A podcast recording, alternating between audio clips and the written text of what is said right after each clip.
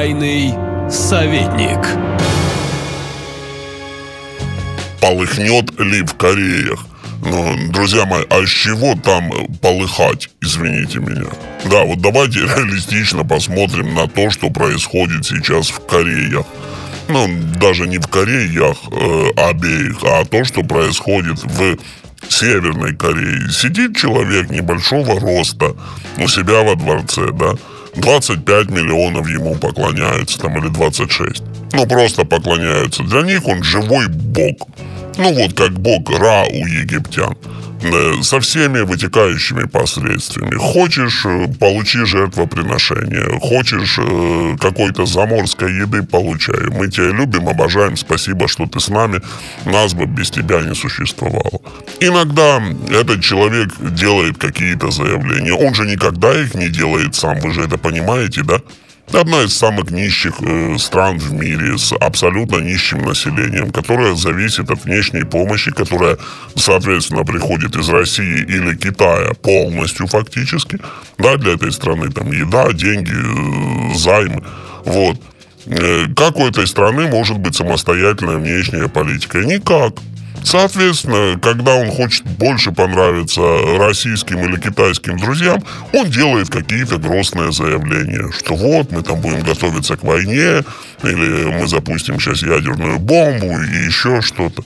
Но это вызывает ухмылку одобрения, естественно, и у Си Цзиньпиня, и у Путина. Вот, и Россия, и Китай поддерживают такое поведение борзое, знаете, вот как в, во дворах раньше вот, и кто жил в больших городах, тут меня поймет. Да, ты идешь по чужому району, и выбегает какая-то небольшая шпана такая, на, года на 4 младше, чем ты, и там мелочь просит. Вот. И так борзо себя ведет. А почему? А потому что в подворотне через 10 метров стоят там два здоровенных лба, которые тебе наваляют, а если и не наваляют, то ну, ничего хорошего э, тебе эта встреча не принесет. То же самое с Кореей Северной. Вот он выходит, делает какие-то заявления. Но только для того, чтобы его два больших лба вот, э, и дальше брали с собой в долю на свои какие-то дела. Такова его функция, ничего не поделаешь, это реальная политика.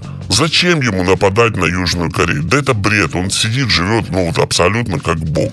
Вот просто как бог, как божок. Вот он сидит, отдыхает, имеет все, что ему когда-либо может понадобиться в физической жизни. Ну, ради чего он будет рисковать стрелять по э, соседу? да, по Сеулу.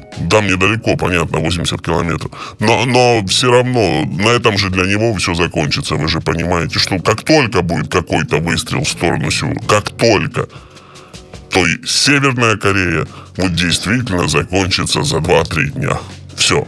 Все позиции пристреляны, все маршруты известны, и она пойдет за 2-3 дня. Это гарантированно абсолютно. Поэтому ничего там не полыхнет. Вот смотрите и улыбайтесь, как смотрит э, Россия и смотрит Китай на все заявления своего вот этого маленького пацаненка, которого они выпускают из подворотни приставать к другим людям. Не парьтесь.